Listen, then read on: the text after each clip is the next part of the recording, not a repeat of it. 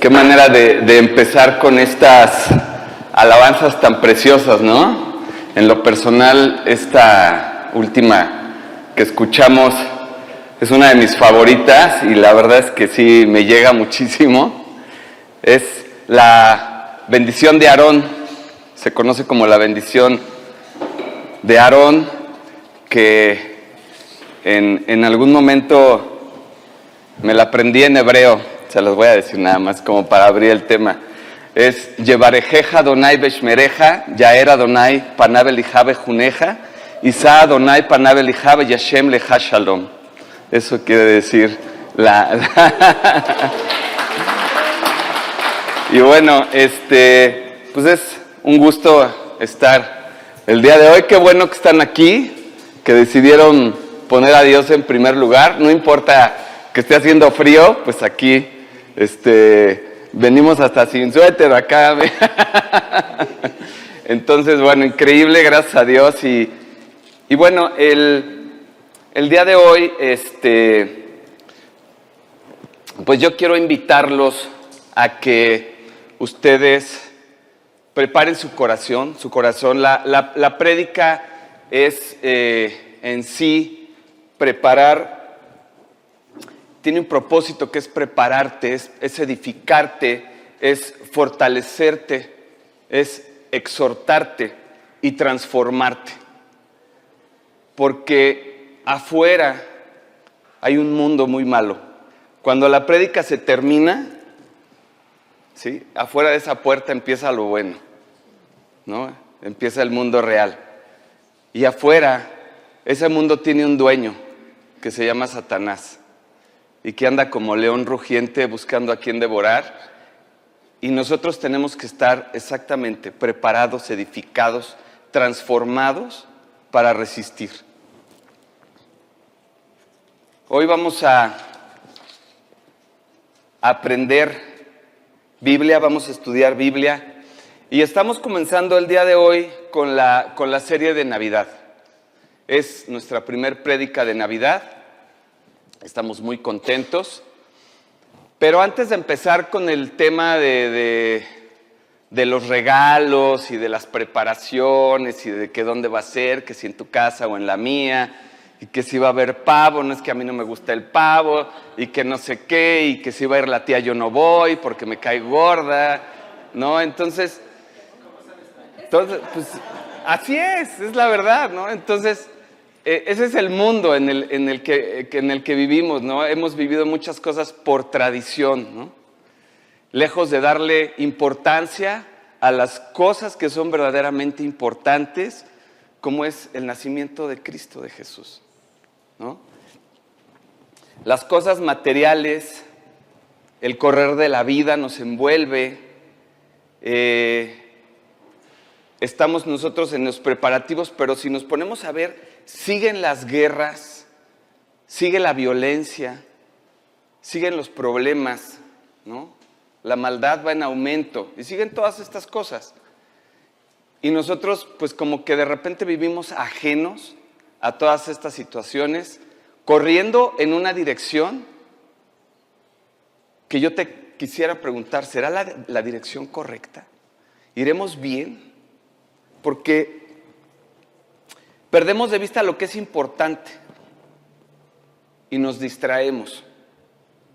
Y yo el día de hoy quiero empezar con un versículo que no le di a, Sharon, pero son de esos versículos que de repente como que no los queremos leer, ¿no? Como que son de esos versículos que los queremos pasar por alto es Lamentaciones 340, Lamentaciones 340.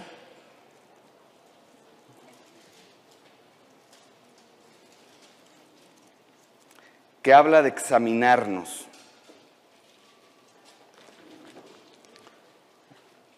Lamentaciones 3:40, que dice, escudriñemos nuestros caminos y busquemos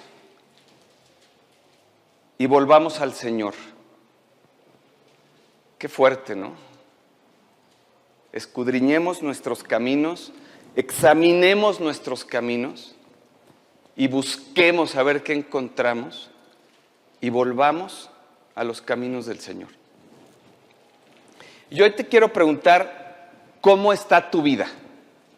¿Cómo está tu relación con Dios? Tantito. Piensa en tu interior. ¿Cómo está tu vida de oración? ¿Cómo está tu lectura diaria de Biblia? ¿Cómo está tu servicio a Dios? ¿Sirves a Dios? ¿Sirves al prójimo? ¿Estás afligido? ¿Estás angustiado? ¿Estás pasando por situaciones las cuales no te dejan dormir? ¿Estás mal en el trabajo? ¿En tu matrimonio? ¿Cómo está tu relación con Dios? Y te lo pregunto varias veces, porque así como está tu vida, está tu relación con Dios. Si tu vida no está bien, tu relación con Dios tampoco está bien.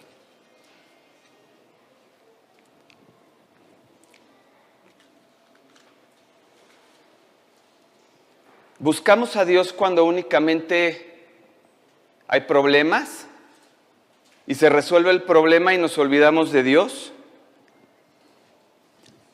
Yo creo que tenemos muchas cosas en nuestro corazón que ocupan un espacio que no deberían de ocupar.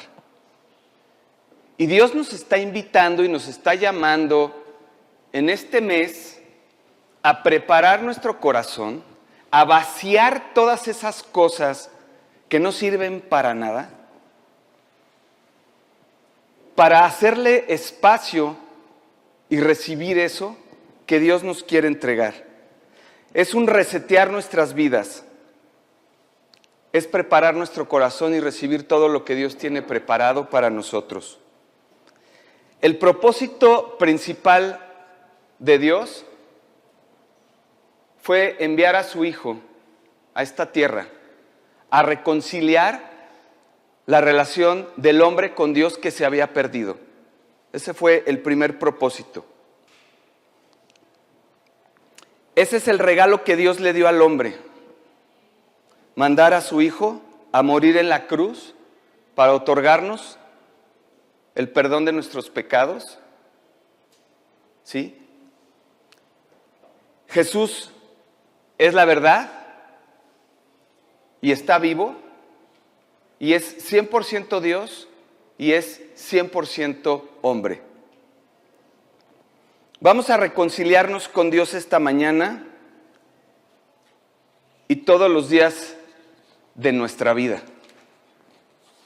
Vamos a comenzar nuestra prédica y nos vamos al libro de Juan, en el capítulo 3, y vamos a leer del capítulo 3 al 16.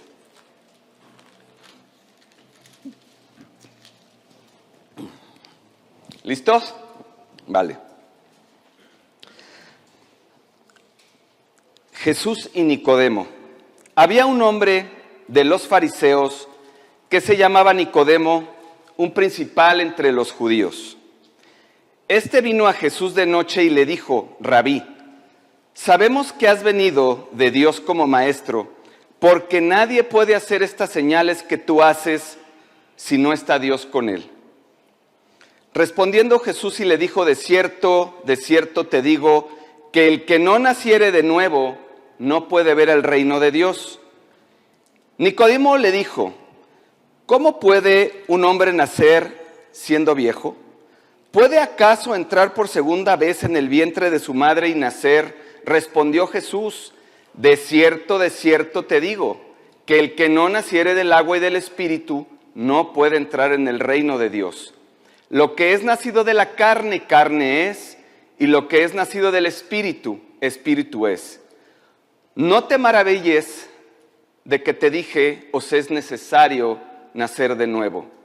el viento sopla de donde quiere y oyes su sonido, mas ni sabes de dónde viene ni a dónde va. Así es todo aquel que es nacido del Espíritu, respondió Nicodemo. Y le dijo, ¿cómo puede hacerse esto? Respondió Jesús y le dijo, ¿eres tú maestro de Israel y no sabes esto? De cierto, de cierto te digo que de lo que sabemos hablamos y lo que hemos visto testificamos y no recibís nuestro testimonio. Si os he dicho estas eh, cosas terrenales y no creéis, ¿cómo creéis si os dijere las celestiales? Nadie subió al cielo, sino el que del que descendió del cielo, el Hijo del Hombre que está en el cielo. Y como Moisés levantó la serpiente en el desierto, así es necesario que el Hijo del Hombre sea levantado para que todo aquel que en él cree no se pierda, mas tenga vida eterna. Porque de tal manera amó Dios al mundo que ha dado a su Hijo unigénito, para que todo aquel que en él cree no se pierda, mas tenga vida eterna. Vamos a centrar el, 90% de esta prédica en estos versículos.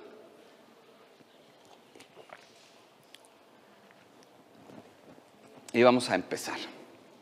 Les voy a platicar una historia que nos va a llevar un poquito a entender eh, el, el contenido de la prédica. En Islandia, en el 2003, en el país, la isla, vivió uno de los despertares más fuertes y más acelerados que ningún país haya vivido en la historia. Prácticamente pasó de ser un país dedicado a los oficios y a la pesca, a ser un país donde la banca se desarrollaba rápidamente. Prácticamente las personas que durante muchos años se dedicaron a los oficios decidieron buscar en el sector bancario, en donde el gobierno ¿sí? fue revolucionado y los préstamos corrieron como el agua. Y en un documental muy interesante que vi hace un tiempo, se veía un pescador de, estos que decidió dejar sus redes literalmente y buscar una carrera en el sector bancario de su país y le fue increíble. Su vida fue totalmente revolucionada, pasó de ser una persona con una vida tranquila y muy simple a ser un tipo que construye una casa bajo los más altos estándares del primer mundo. Su esposa decide poner en su casa eh, los servicios y las excentricidades eh, y lujos del primer mundo. Y entonces, por ejemplo, eh, le mandó poner un sauna, mandó poner una, cascada interior, ¿sí? Y él, mismo lo dice, aquello era una verdadera locura, ¿no? Dice, mi esposa revisaba eh, todas las revistas de diseño de Estados Unidos y, bueno, quería traer todas estas cosas a la casa eh, que estábamos construyendo. Fue una locura, ¿no? Dice, él vivió eso. Algunos de nosotros, los que más o menos están de mi edad, ¿no? Promedio, de ahí para arriba, hemos vivido muchas veces esto, ¿no? Nos pasó eh, aquí mismo en México, ¿no? Que de repente los préstamos corrían como el agua, ¿no? Tú podías ir a un banco y todo el mundo te prestaba dinero y las tarjetas de crédito te las, te las o sea, sin límites, prácticamente eran unos límites sin o sea, que decías, no puede ser, ¿no? Eh, y se creyó estar viviendo en una prosperidad sin precedentes. Pero un día la burbuja explotó. Y cuando explotó la burbuja, él se encontró entrando un día a su trabajo, ¿sí? como todo ejecutivo que era, para encontrarse con su jefe diciéndole, eh, pues tú ya no puedes ir a tu escritorio porque, pues, ¿qué crees? Ya no trabajas aquí. Y el mundo entero que él construyó durante algunos años ¿sí? Se le vino al piso. Y cuando tú lo ves en ese documental, él está sentado en, esa barquita, viendo para el horizonte y, yéndose para altamar, y está con, su hijo y le está enseñando eh, la profesión en el cual él se dedicó por un tiempo, eh, su padre, eh, sus abuelos, y mirando a la cámara, él dice reflexionado, reflexionando en aquellos años, y él dice, esto fue un colapso. No solo fue un colapso económico para su país, fue un colapso emocional y espiritual. Fue una sacudida que hace, ¿sí? y lo cito a él, de esas sacudidas que te hacen un favor. Esa sacudida me hizo volver a mis raíces y me hizo volver a empezar. No sé, pero buena parte de los seres humanos necesitamos de esas sacudidas de ese tipo para reconocer en dónde estamos. Porque algunos de nosotros sabemos estar en un mal lugar y sabemos que necesitamos ir a uno mejor. Pero otros estamos en una fantasía. Estamos viviendo una fantasía que nosotros mismos creamos. ¿Sí? De una supuesta prosperidad cuando lo debemos todo. Y tenemos las tarjetas hasta el tope. Viviendo de una forma para que los demás piensen que somos y tenemos lo que ni somos y lo que no tenemos. Muchas personas viven en la fantasía que les da ser populares o famosos. Y en aquel documental que es muy interesante, la persona que lo produce reflexiona acerca de este enamoramiento que tienen las personas, que tenemos las personas con las riquezas y la comodidad y hace una reflexión de cómo hace no muchos años las cosas eran muy diferentes. Nuestros padres, nuestros abuelos o bisabuelos y algunos que inmigrantes que llegaron a México, sí, tenían otro tipo de forma de vivir. Ellos trabajaban duro. Ellos querían buscar una mejor vida. Ellos ahorraban para mandar a sus hijos a la universidad. El periodista decía, hoy en día ya no es eso. Hoy en día es el lujo, el despilfarro, la riqueza, los fans, los likes y la fantasía que nos da que somos prósperos, aun cuando lo debamos todo. Y dice, lo que nos toca hacer a muchos es recurrir a aquello que nos hace creer que estamos bien, como las drogas, el desenfreno, como las fiestas, las deudas, como los autos lujosos y las mansiones, hasta que un colapso toca la puerta. Y voy a citar otra vez a este pescador que dice, con una cara limpia, mirando a la cámara, el colapso me hizo un gran favor, comencé otra vez. Volver a empezar con un corazón distinto. Y hoy es de lo que hoy quiero yo hablar, de volver a empezar. Porque Dios nos está llamando a muchos de nosotros en varios momentos de la vida a eso, a volver a empezar pero de una manera distinta. Cuando Jesús conversa con una de las personas más sabias de aquella época, es una de esas conversaciones profundas, pero muy fuertes.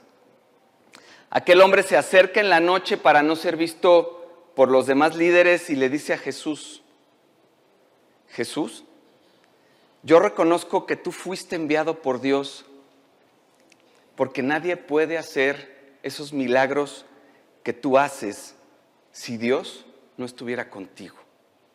Su nombre es Nicodemo. Era parte de un concilio, de un grupo, de una élite intelectual religiosa que tomaba decisiones de gran influencia en el país, un hombre muy estudioso, un hombre que evidentemente tenía una afinidad con Jesús porque lo busca en la noche y quiere evitar que sus, amigos sepan que viene a buscarlo porque él es judío. Y abriendo la conversación, le dice a Jesús, perdone, eso con, la, con el frío.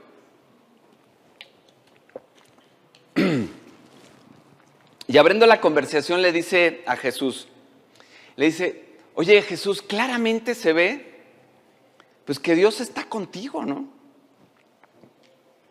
Eh, y Jesús como que se la devuelve, ¿no? Así como Jesús a veces lo hace, ¿no?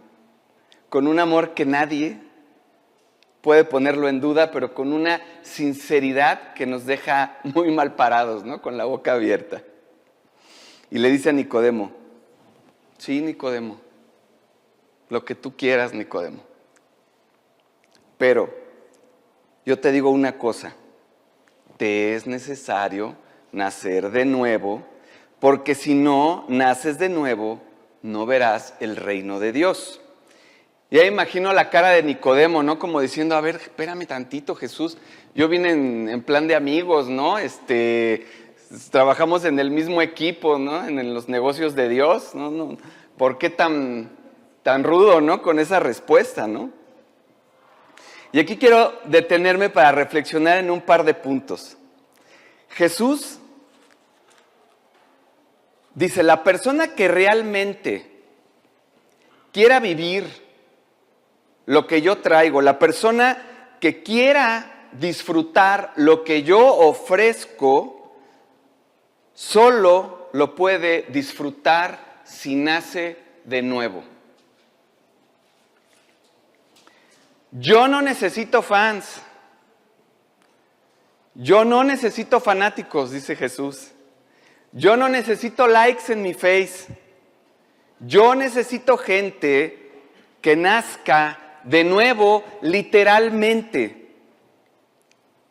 Si tú quieres de mi paz, dice Jesús, si tú quieres de mi amor, si tú quieres de mi esperanza, de mi gracia, tú necesitas nacer de nuevo. Si quieren conocerme a mí, tienen que nacer de nuevo. Si tú quieres conocer a Dios, tienes que nacer de nuevo. Y entonces Nicodemo se sacude, pero llegando hasta este punto, y a mí me dice entonces que hay personas que pueden conocer mucho, saber mucho de las cosas de Dios, como Nicodemo. Puede haber personas que viven de otras formas de pensar, mucho estudio, mucha preparación. Puede ser que vengas de una muy buena reputación y que esto te ha traído a un lugar en donde tú te sientes conectado con Jesús como Nicodemo. Y puedes venir a la iglesia y puedes hablar como creyente y puedes cantar alabanzas como creyente. Y oiga lo que dice, Nicodemo le dice, Jesús, pero tú y yo estamos en lo mismo. Señor, baja la guardia, somos de los mismos. Y Jesús le repite a Nicodemo, ok, sí, está bien, pero si tú no naces de nuevo, no verás el reino de Dios. Y esto a mí me dice que una persona muy instruida en la religión judía no necesariamente se conectó fácilmente cuando Jesús vino, ¿no? Y eso ya lo sabemos todos. Quiere decir que yo no puedo confundir con ser un simpatizante con uno que nace de nuevo. ¿Sí se oyó bien? ¿Sí? Porque no necesitamos creyentes simpatizantes, está diciendo Jesús. Necesitamos verdaderos creyentes. Necesitamos gente que se ha dejado tocar profunda y totalmente por Dios. Y a mí me dice entonces que puede haber personas muy familiarizadas con la religión, muy familiarizadas con la iglesia, muy familiarizadas con la escritura, con el servicio a Dios, todo lo que me dice que es Nicodemo. Una persona que conoce las cosas de Dios, que estudia las cosas de Dios, que trae un cúmulo de, siglos de escritura, de estudio, sagrados, de cosas que Dios le reveló ¿no? a Moisés y de las costumbres. Y por eso Nicodemo está en el Sanedril. No es cualquier hijo de vecino que no tenga la menor eh, idea acerca de las cosas de Dios. El tipo, el tipo es un tipazo. Es una autoridad. Pero Jesús le dice, ¿qué crees? Lo que tú hayas hecho, tu reputación, lo que tú estudiaste, de dónde vienes, la gente que conoces, no sirve para nada cuando se trata de conocer a Dios. Porque lo único que te da la puerta de entrada es que tú nazcas de nuevo, que tengas la experiencia de nacer del Espíritu. Claro, y Nicodemo se queda frío y le dice, pero ¿cómo puede ser esto? ¿Cómo es esto de nacer de nuevo? ¿Cómo un hombre puede meterse otra vez en el vientre de su madre? Y Jesús le responde y, le aclara. Y claro, Nicodemo se queda frío, ¿no? Dice, porque el ser humano solo puede reproducir la vida humana, pero la vida espiritual solo nace del Espíritu Santo. Si tú quieres conocer a un Dios que es espíritu, necesitas tener ese espíritu vivo dentro de él, de ti, y solo Dios, solo Dios puede hacer esto. Pero ¿qué es el nuevo nacimiento? ¿Por qué es tan indispensable para Jesús?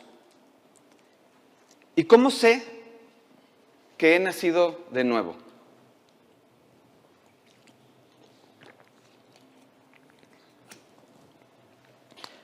¿Qué es esto que Jesús quiere decir con volver a empezar? Eso, literalmente. Nacer otra vez. ¿Y qué quiere decir? Nicodemo le dice, por favor, explícame, Jesús, porque no lo entiendo. Y Jesús le dice, tú siendo un hombre tan sabio dentro de tu gente, ¿no puedes entender estas cosas de mí? Lo que le está diciendo es que hay gente que se dedica a las cosas de Dios y a estudiar las cosas de Dios, que debería de llegar a esta conclusión, pero parece que no llega. Porque no es necesario que seas muy creyente o que seas muy devoto a una iglesia o a una fe o que tengas la experiencia, lo vuelve a decir. Y Jesús continúa diciendo algo que nos deja frío y dice, y esto me encanta, el viento sopla por donde quiere y oye su sonido pero no sabes de dónde viene y a dónde va, y así es todo aquel que es nacido del Espíritu. Si yo tengo un hombre sincero frente a mí y yo soy Jesús y ese hombre sincero realmente quiere conectarse con Dios, y oye bien lo que dice, ¿tú quieres nacer de nuevo? Sí, Señor. ¿Cómo lo busco? ¿Dónde lo encuentro? ¿Cómo lo compro? Y ese es el punto. Es que tú no puedes producir eso. Es que así como tú no puedes controlar el viento, el viento cambia de dirección, cambia de velocidad, toma formas que tú no entiendes y en pocas palabras, tú no estás en control de la vida espiritual y solo Dios puede hacerlo. Y entonces, esto me hace pensar, y a ver si lo explico bien, en algún momento una persona que conozco que es de esas personas, eh, no, no, es que sea un ateo, es como de esos que creen en un, en un Dios ¿no? General para todo mundo y que es el creador y hasta ahí. No me entrego, no hay compromisos, no hay relación. De esos que se como que acomodan a, como, eh, a, modo, como un Dios a modo. Y, y un día en una conversación, porque él sabe que yo soy un hombre de fe, y él me dice, oye, pero pues como que de repente en estas iglesias a donde tú vas, como que quieren eh, venderle a la gente experiencias con Dios, ¿no? Como que les quieren vender milagros o los quieren lavar el cerebro. Este, y yo dije, híjole, ¿cómo le contesto? Dije, dame gracias, Señor, para contestarle. ¿no? Y primero yo le dije, mira, nosotros no vendemos nada. Segundo, nadie puede vender ni nadie puede regalar a nadie ni media gota del Espíritu Santo. No, eso es cada uno en su vida. Yo, por más que quiera hacer eso, no, hay manera de hacer eso. Yo puedo invitarte a ti al lugar a donde yo voy a adorar a Dios y mi confianza es que la presencia de Dios venga y haga cosas que yo no puedo hacer. Yo puedo hablarte a ti de lo lindo que es Cristo y tú puedes decir a lo mejor, pues qué bonito habla Tony, ¿no? Y, este, y enamorarte de esta iglesia, pero esto no te hace ser a ti un cristiano porque yo no puedo producir eso. Puedo hablarte de mi testimonio, puedo hablarte de cómo Dios cambió mi vida y cómo Cristo me salvó, pero esa es mi vida. Yo no puedo producir eso en ti solo el Espíritu Santo. Yo sí te puedo decir que soy un testimonio de transformación, sí, sí. Y yo creo que los que me vean de, mi, de mi vida anterior, me vean predicando, van a decir, bueno, sí, es una transformación total, ¿no? Eh, solo lo puede producir el viento del Espíritu cuando sopla en tu vida.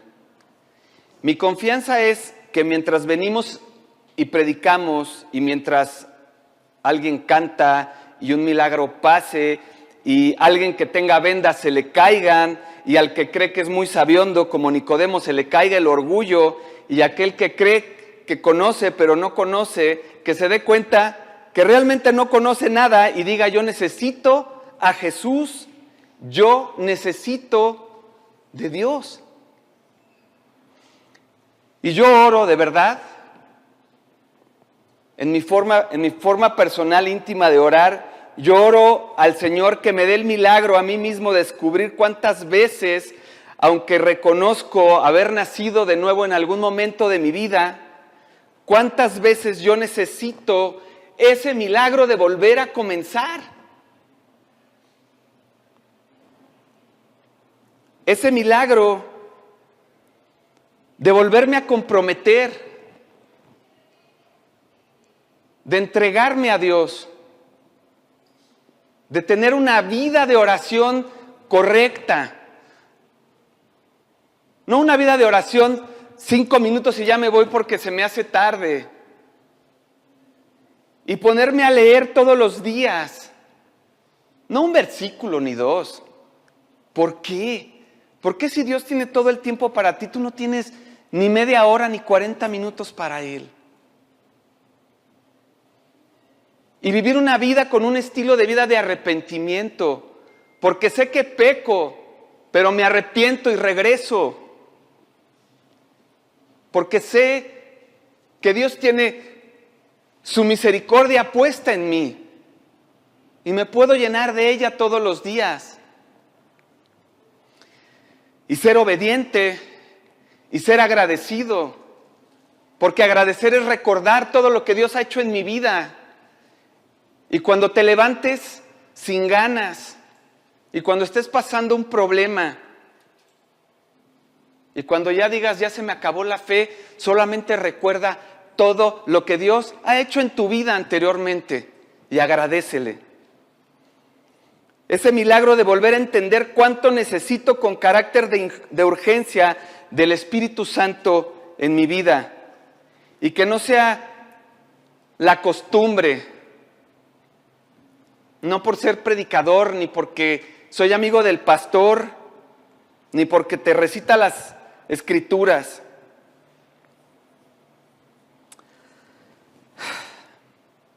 Es que yo tenga una vida viva, una experiencia en relación con el, el Dios del cielo que yo no puedo producir, pero que Él me regala. La salvación, la salvación es un regalo. La salvación no está en oferta ni se vende. La salvación no se merece, solo se recibe. La salvación es por gracia.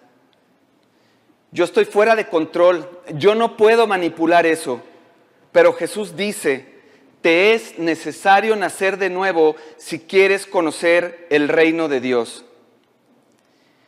Y es que Jesús te dice, te es necesario nacer del agua y del espíritu, refiriéndose a algo así como tomar un baño. Es recibir una purificación de la conciencia que hace que tu, que tu culpa se vaya, que tus pecados se queden en el piso y que la mano del enemigo que te señalaba tenga que bajarse. Porque hay un cielo, hay un cielo que te lavó de tus pecados y que tú sabes que no es por obras, pero Dios en su misericordia, siendo yo pecador, ahora me ha hecho un hijo suyo y que ahora yo sé, que yo sé, que yo sé que soy perdonado por la fe.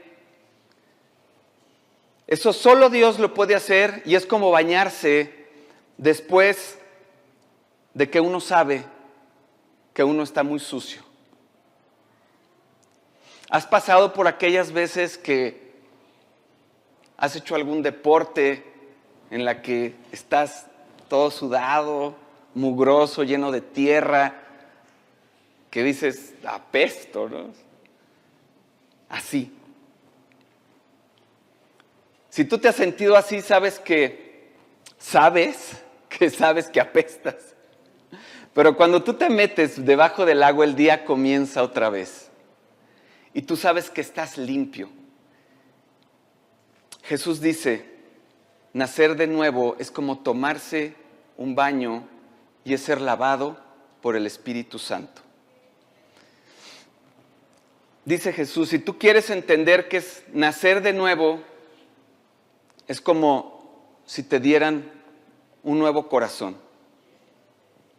Y esto fue lo que dijo en Ezequiel 26, 36.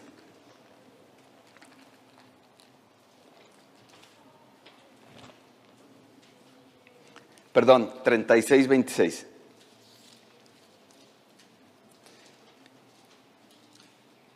Y os daré corazón nuevo y pondré espíritu nuevo dentro de vosotros y quitaré de vuestra carne el corazón de piedra y os daré un corazón de carne.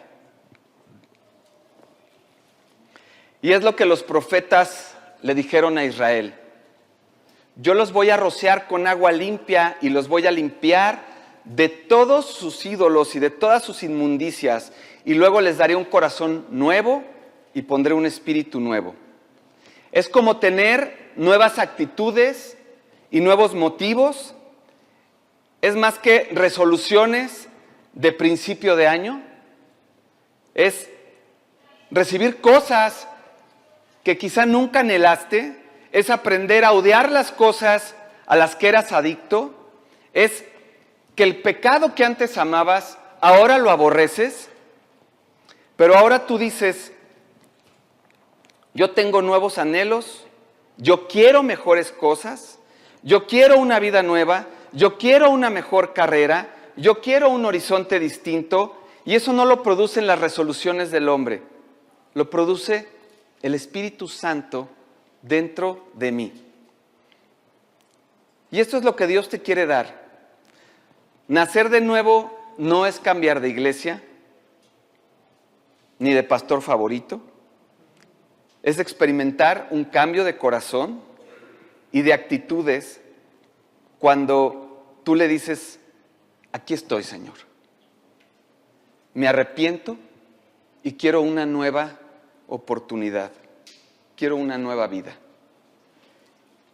Y eso es lo que Dios hace. Y por último, nacer de nuevo es como volver a vivir. ¿Y de qué estoy hablando? De volver a vivir, de volver a vivir. Y Jesús le dice a Nicodemo, tú sabes Nicodemo, es como cuando Moisés levantó una serpiente de bronce en el desierto. De inmediato Nicodemo supo de qué Jesús le estaba hablando, porque en el desierto los israelitas pecaron contra Dios y la plaga que se desató fue eh, terrible con las serpientes eh, que mordieron a muchas personas y luego cientos y cientos estaban muriendo. Y cuando Moisés clamaba a Dios, porque los hombres clamaban a Moisés y le decían, haz algo, Jehová le dice a Moisés, levanta una estatua, una imagen de una serpiente y ponla en medio del campamento sobre un asta. Y todo aquel que haya sido mordido por una serpiente y sepa que está a minutos de morir, pero que se arrepienta y alce su vista a esa serpiente, él será librado de la muerte. El que se atreva a mirar por fe esa asta, esa imagen de bronce, será librado de la muerte.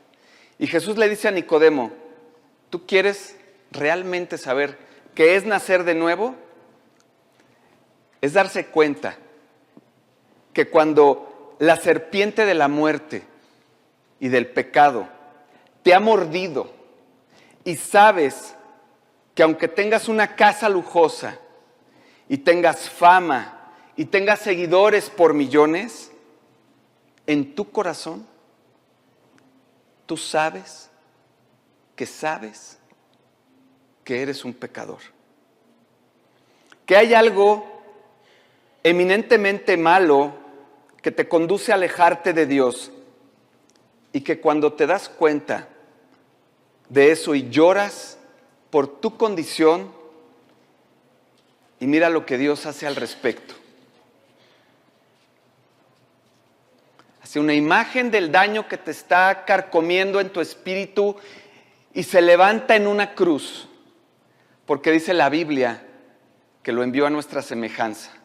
Sobre una cruz lo puso y cargó sobre él la maldición que debía acabar con nosotros. Y si lo miras con fe, y aquí termino, si lo miras con fe, ese Jesús que murió por ti te va a salvar de tus pecados. Porque de tal manera amó Dios al mundo que dio a su Hijo unigénito, para que todo aquel que en Él crea no se pierda, mas tenga vida eterna. Y reflexiono entonces que nacer de nuevo tiene que ver también cómo tú miras a Jesús, cómo tú lo miras. Nadie entra al reino de los cielos si ves a Jesús simplemente como no es. Jesús dice, o me miras como lo que soy, tu única salvación, o no entras. Y cada hombre y cada mujer que vio aquella serpiente fue librado de la maldición y todo aquel que cree, todo aquel que decide levantar sus ojos de su pecado y dice, yo no me puedo salvar a mí mismo, y el Cordero, perdón, y ponga toda mi fe en Cristo que murió por mí y que Él es el Hijo de Dios y que Él, es el Cordero que quita el pecado del mundo, ese, ese va a experimentar lo que quiere decir nacer de nuevo. Y yo creo en este día que Dios te ha traído aquí por un motivo, por un propósito. Porque no es casualidad que tú estés el día de hoy aquí.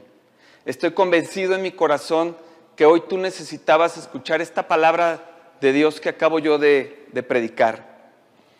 Y no es mi habilidad para tratar de convencerte ni de venderte nada. Es el Espíritu Santo que quiere lavar tus pecados. Es un comenzar una vida al lado de Dios. Es una nueva actitud hacia Dios que se va a reflejar en cómo tú vives la vida. Cómo tienes un matrimonio, cómo tú te vistas, cómo tú hables, cómo tú te conduces. Y eso es nacer de nuevo. Esta mañana Cristo está buscando tu corazón, te está buscando a ti. Y Él tiene un regalo especial para ti, porque te ama. Y a mí me gustaría preguntarte,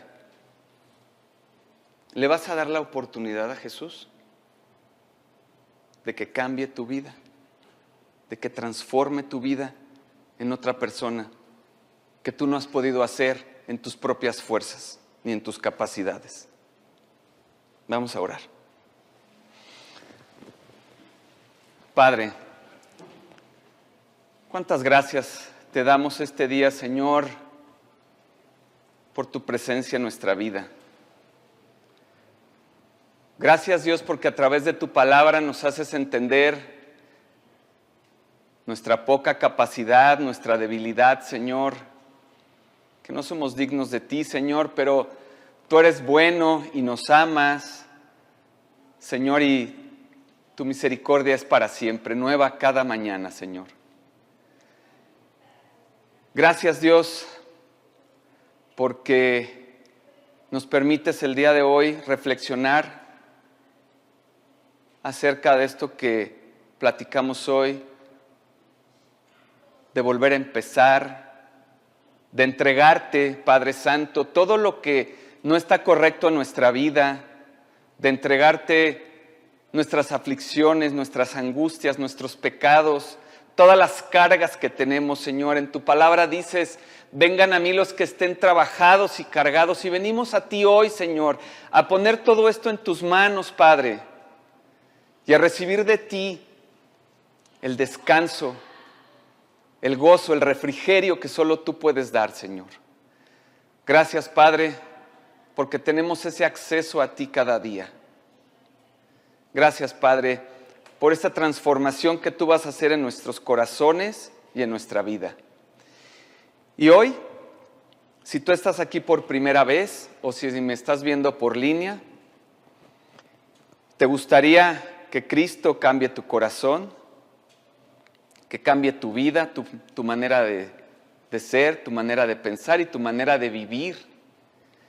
Si tú quieres invitar hoy a Cristo a que viva en tu corazón, sígueme en esta oración que yo voy a hacer.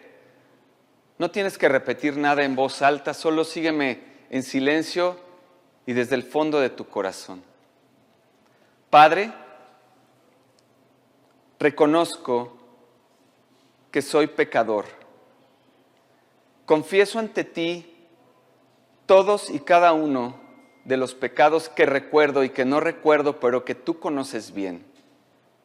Me arrepiento de todos y cada uno de ellos y creo en el sacrificio que Jesucristo tú hiciste en esa cruz para el perdón de mis pecados. Y lo apropio y te abro la puerta de mi corazón para que hoy tú entres en él y vengas a vivir en mí desde hoy hasta la eternidad. Te pido Jesús que cambies mi vida, límpiame, sáname, purifícame, guíame por el camino que tú quieres que yo vaya, Jesús. Te doy gracias y todo en tu precioso nombre Jesucristo. Amén y amén.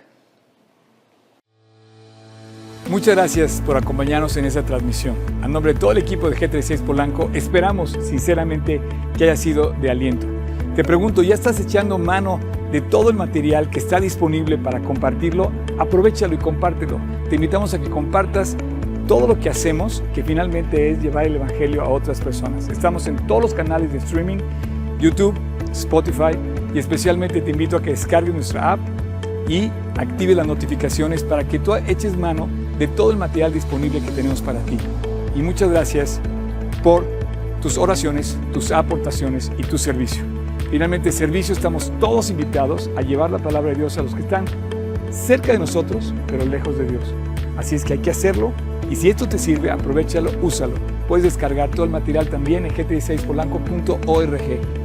Gracias por tus aportaciones, que finalmente la iglesia tiene necesidades y tú quizás has sido de aquellos que han ayudado para que esto se lleve a cabo. Gracias, gracias de verdad, síguelo haciendo. No estoy pidiendo dinero de ninguna manera, es con toda libertad, pero si tú te quieres sumar, súmate en gt16polanco.org diagonal aportar. Y finalmente, muchas gracias por tus oraciones. La iglesia debe ser casa de oración y Dios nos invita a ser casa de oración. Así es que no dejes de orar para que Dios nos guarde limpios, fieles y asidos a la palabra de Dios. Súmate orando, aportando, sirviendo y nos vemos hasta la próxima. Dios te bendiga.